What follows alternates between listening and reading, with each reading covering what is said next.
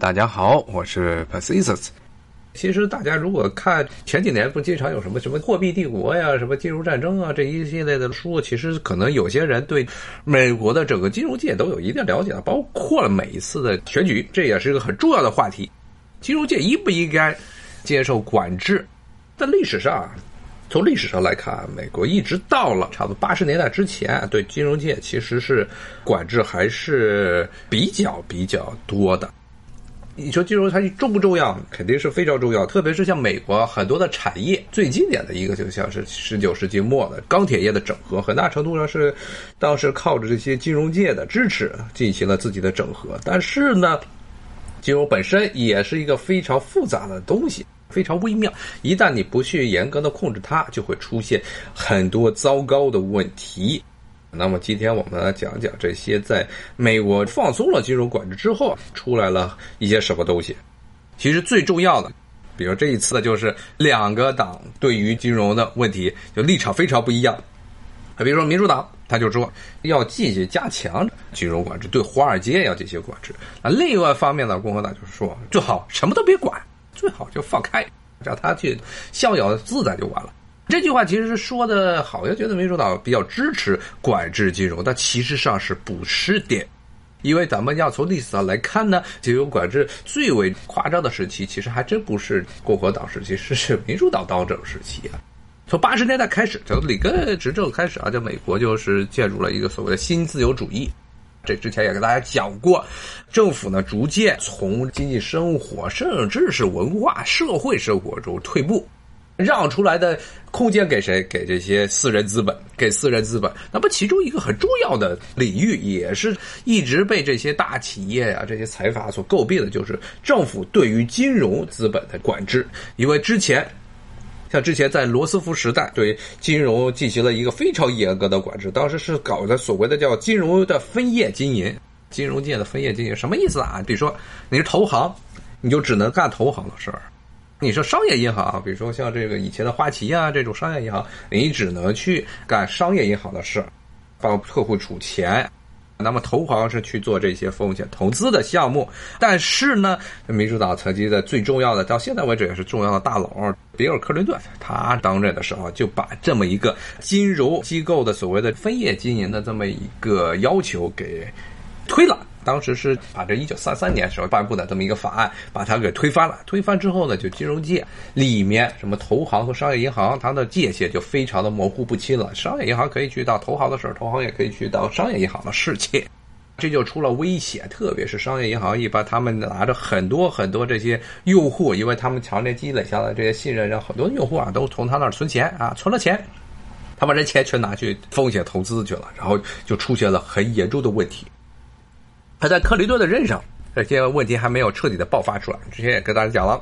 克林顿真的是赶上一个特别好、特别好的时机。他上来的时候，美国正好海湾战争结束，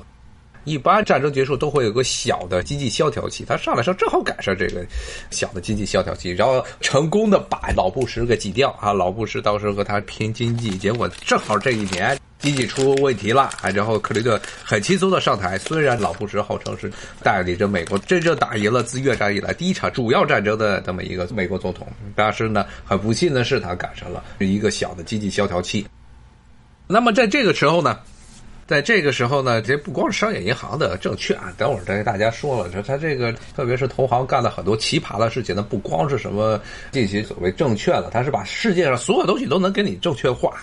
那么这个。克林顿时代颁布的金融服务法叫《金融服务法现代化法案》，基本上就把所谓的分界管理、分域管理给彻底的撤销了。那么在这个时候呢，金融界已经出现了大量的、非常非常多的创新。嗯，也知道这个美国现在产业虚化的一个很重要的原因，就在于金融业。把美国的很多精英啊，特别是理科生，全部都给弄到了华尔街，去想办法怎么样能以最低的风险能达到最高的收入，怎么样去规避各种风险，天天就在那儿去搞这些数学建模去了。特别是 MIT 很多毕业的高材生，最后全跑到华尔街去干这种事情，给人去建模，弄一个能把风险分散的最低的这么一些数学模型啊，这就造成了美国这些稍微聪明点的这些人啊，全部都跑到金融界去了。大量的吸收这些社会上的精英，特别聪明的学生，吸得太狠。你至于别的领域都没办法干啊！你这实业资本根本打不过金融资本，特别是在刚才说的1999年，其实不光是一九九九年，在之前就一直在不断的松动金融资本和实业资本竞争之中。到了九十年代时候，特别是到了九十年代末的时候，金融资本已经远远的压过了实业资本，谁都不愿意在实业上投钱，特别是美国国内回报率又低，然后也没有人愿意来，聪明的学生全去干金融了，怎么办？那就别干了，那就不在美国干了。所以当时正好又赶上了互联网革命，然后呢，全球化的所谓全球化的东风啊，大量的全世界范围内的最优化配置资本。所谓配置资本，就是美国的资本要是在美国国内都是投到了回报率最高的金融领域，那么这些实业资本呢都去哪了？都去别的发展中国家了啊！这些国家呢本身这金融不是很健全，然后加上呢在这些地方只要投一点小钱就能够建一个厂子，那么在这些地方进行了全球性的全球性的所谓资源再配置啊！当然最大的受益者当然就是咱们中国了啊，因为中国跟别的发展中国家还不一样。特别是中国，其实与很多发展中国家不一样的一个主要原因，就是其实已经开始进行有一定程度的城市化，原来已经有了工业制造业的，不能说是非常好的基础，但是是有这么一个基本的架子在那儿，而且加上。教育还有，虽然中国名义上它的教育的年限比很多的发展中国家要低，但是实质上的这些工人的工种的熟练程度要比很多发展中国家，特别是那些什么 HDI 人类发展指数啊，教育方面教育中国的国家要好得多。干活起来，老板一教，这些人就能干活。但是很多发展中国家，他学了半天知识，学了一堆废物。当然，这又是题外话，咱们就不说中国在这场九十年代末开始全球化过程中受益是多少，还是回到刚才说这美国这个话题啊。那美国的这一段时间呢，就基本上是这些资本啊，全部都投入了这个回报率啊要高的啊金融行业啊。那金融行业呢，回报率高呢，它同时它又不想又不太喜欢政府来监管，当时就发明了很多奇葩的金融衍生物啊。大家如果看过之前的《货币帝国》就有了。讲的最重要的一个就是金融衍生物。金融衍生物呢，分为很多种，大部分的金融衍生物啊，都不是在台面上进行交易的，就是不受政府的直接监管。特别是在九十年代和零零年代第一个十年这个时间点里的，好多都是在所谓的是银行与银行之间自己内部进行的交易。其中最著名的一个就是所谓的掉期交易啊，掉期交易呢，按照掉期交易的原理来说，其实是两个银行，因为他们都有预期的风险，所以在预期风险之前呢，大家互相的互相交换自己的资产啊，一定的利率，去办上一个是活期的利率、浮动利率，一个是定期的利率。为什么是浮动利率和定期利率呢？它一个方面，一方是觉得定期的利率是认为自己之前的资本可能是在未来的话会陷入利率下降，所以他在这时候要跟对方谈一个定期的，让他的这利率在未来不会掉下来。那另一方面呢，对方呢是进行所谓的活期，活期它的一个目的也是一样，它是会预定之后会出现可能很严重的浮动利率，不能叫做活期利率，叫浮动利率。他认为这个利率它未来也会出现一定的风险啊，特别是受市场影响可能不大，所以他们两方面反正都是有不同的原因，所以大家共同约定要互换自己的资产。那么这个本身啊，这个所谓的掉期交易本身不是一个风险非常大的这么一个东西，但是呢，到了二十一世纪初的时候，这个东西就有点问题了。一开始只不过是进行所谓的这利率啊，还有包括所谓的外汇的这种掉期交易，但是后来就变成了 CDS，这个东西就比较糟糕了。这个东西叫做信用违约交换。刚才说了，所有的这些掉期交换，它的本质都是绕过所谓的政府监管，都是在银行内部自己搞的东西。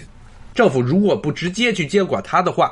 没有一个像刚才说的，看听友说什么证券部门，证券部门那是有个证监会在那管着的，你的所有的这些交易，包括你的银行内部啊运营情况，都是要对外公布的啊。但是这个信用违约交换，它是直接是两个银行之间自己只要是一两边一签，就偷偷的在底下弄了。这个东西是什么呢？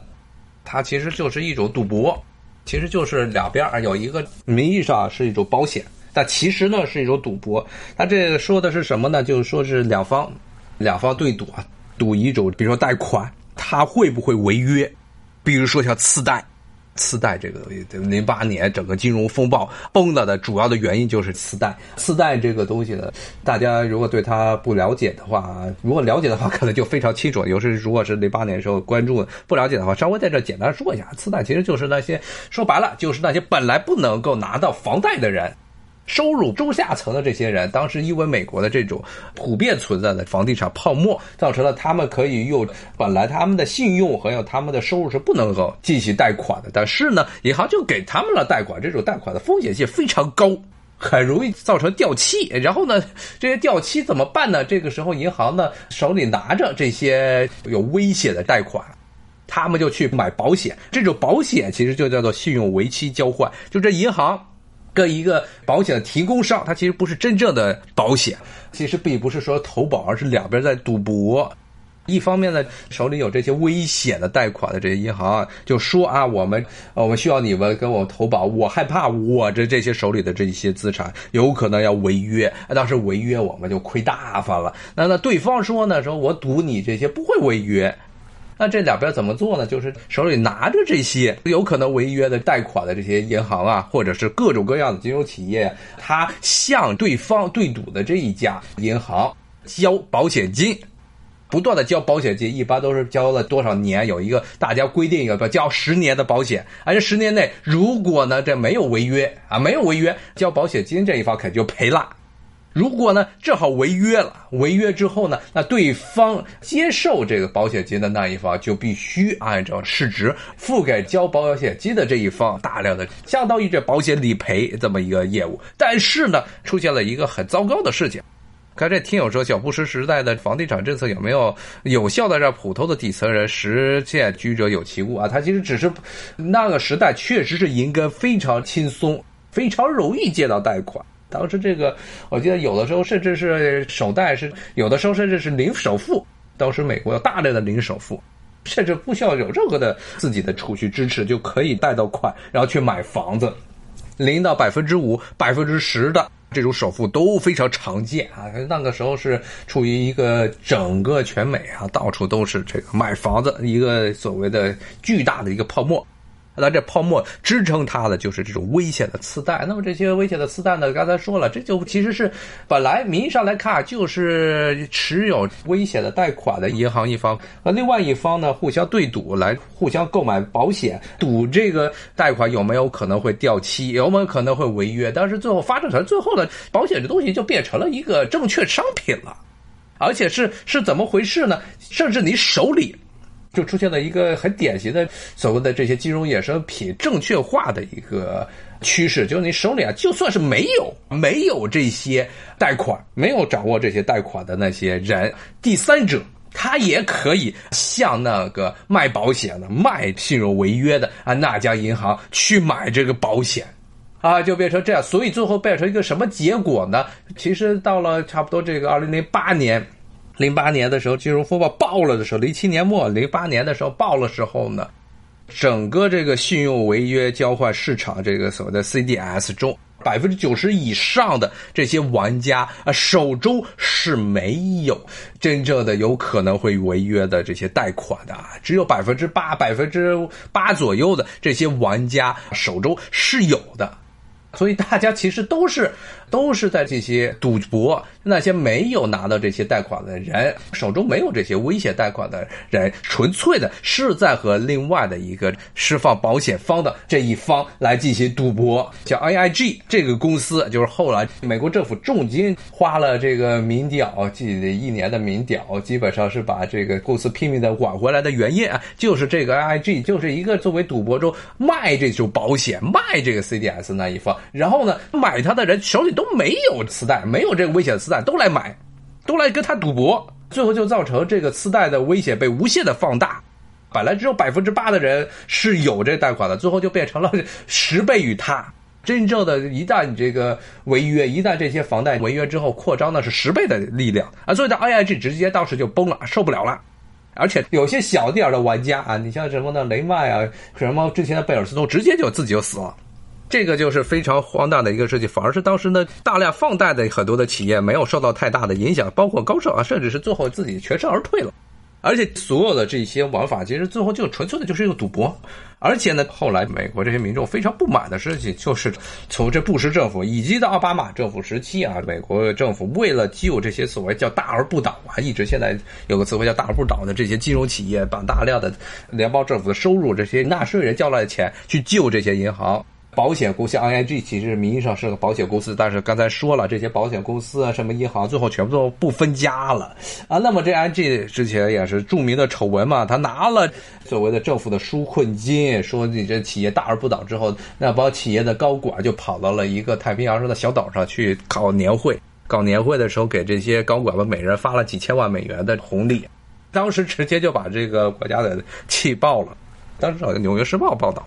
然后这很多的人就起来说这怎么回事儿？AIG 最后也就这样了，谁也管不了，因为这个是从合法的手段，他把这些政府手里的钱，把民众手里的钱全部都搜刮过来，很幸运的就这么逃出了。所以呢，当时民主党奥巴马上来之后啊，整个这个舆论啊对他的压力非常大，说你政府你这是干嘛的？不仅是没有去管，在整个 CDS 违约掉期的时候呢，没有呢真正的做到去监管。不仅没有做到监管，当这帮丧心病狂的金融家在互相赌博，有一方赌输的情况下，你还把这纳税人交来的钱全部拿给他，他呢拿到这些钱之后，首先就自肥了。这要是奥巴马上来之后啊，美国的舆论界对于民主党的这压力非常大，要求他对金融有所谓的管制。所以后来啊，差不多一零年左右，我记得好像是一零年左右的时候，奥巴马他们就通过了一个新的法案。那么这个法案呢，叫多德弗兰克法案。这个法案呢，号称是自一九三三年以来美国政府对于金融界监管最为严厉的一个法案，确实是做到了一些监管。比如说刚才说的这些什么掉期交易啊，这种互换交易啊，这种 swap 这种行为，包括 CDS 行为，都是不能够在银行子节底下内部的偷偷的去做了，都必须要通过一个平台来做。从某种意义来说呢，是政府确实加大了对这一种赌博性质的银行交易的一种限制，但是其中最核心的一个、最核心的一个，政府只是监管，只是看着你交易，还是没有用。所以呢，当时这个法案中最核心的一个东西呢，也是包括这一次，七十七岁老头儿，呃，他的方案中也有这么一条，提到了一个很重要的东西，就是什么？整个法案最核心的其实就一条，叫沃尔克条款。这沃尔克条款讲的是什么呢？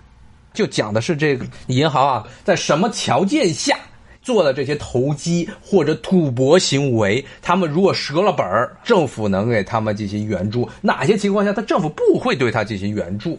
像一开始刚刚通过这多德弗兰克法案的时候，当时就规定了啊，你要做信用违约掉期、掉期交易、对赌的形式啊，那么政府是不会不会给你。不会给你钱的。如果你折了本就像之前 AIG 那样，他折了本政府不会帮你把这些债务给人添上的，联邦政府不会出面。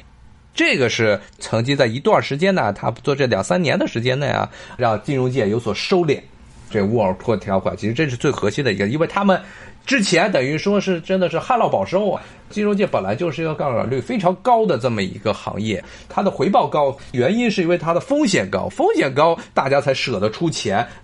正因为风险高，所以大家投资成功了，大家就能有很多的钱赚。但是它也有可能很大几率收本了，大家都血本无归。所以它的很多时候各种各样的利率啊都非常的高。我的原因是在这儿，利率是把这个风险算进去的。但是呢，你看之前零八年的这一次金融风暴呢，是你赔了多少本啊？政府都帮你把那个底儿给拖着，等于是零风险，然后赚的钱都是自己花，赔了钱都是政府来帮你填。如果这么搞的话，那就没人玩别的产业了，全部都是金融界。那其实大家美国其实到现在都是还是这么一个局面。那这个沃尔克条款就说，你折了本我们不管了，爱咋着咋着，你自己破产自己破产。